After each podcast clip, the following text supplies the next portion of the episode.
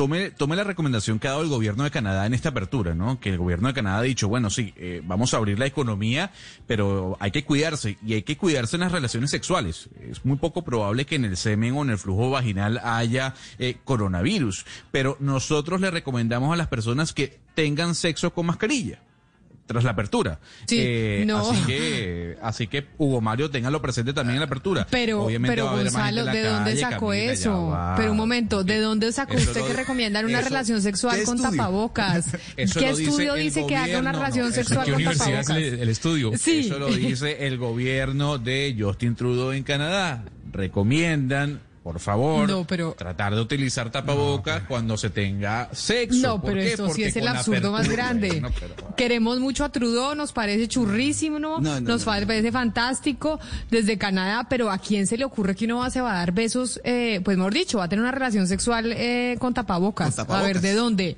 ¿De, de dónde? Señor Trudeau más bien Yo- que, que, que, se, que, re- que- que recomiende que, que se tenga eh, relaciones con, con una pareja estable. Eso es lo más importante, Pues, creo yo, en lo- momentos lo- de pandemia. Eso, eso es que- cuestionable, ¿no, Hugo Mario? Eso es cuestionable porque hay gente otra que dice no necesariamente tiene que tener usted una pareja estable. Eso hay gente que dice no venga acá a decirnos que solo con una persona. Le digo yo.